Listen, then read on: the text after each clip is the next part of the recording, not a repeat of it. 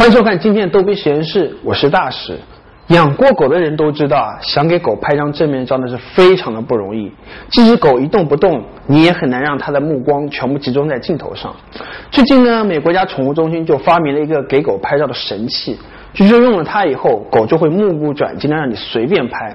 真的有这么神奇吗？我们马上就来试一下。今天我的任务呢，就是给这些狗狗拍照，但是我发现这好像有点难。哎，小黑，等我一下，不要动。哎，哎，别别跑，哎。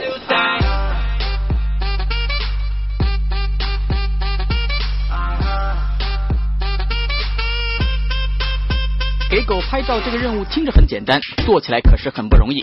首先你要追得上狗，然后还要让狗一动不动的看镜头。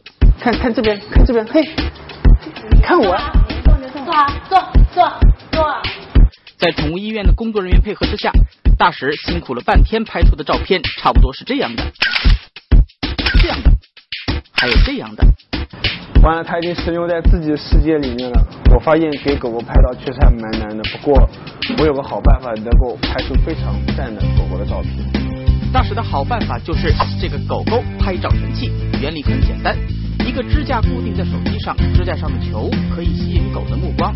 不过这个产品目前还没有得卖，但是这对大使来说都不是事儿，自己做一个就可以了。这个呢，就是一个普通的废的圆柱体芯，这个呢就是狗狗最爱的。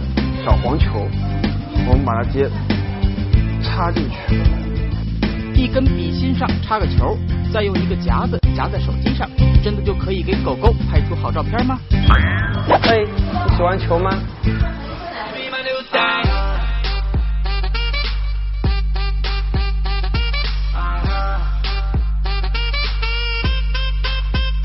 大跌眼镜啊！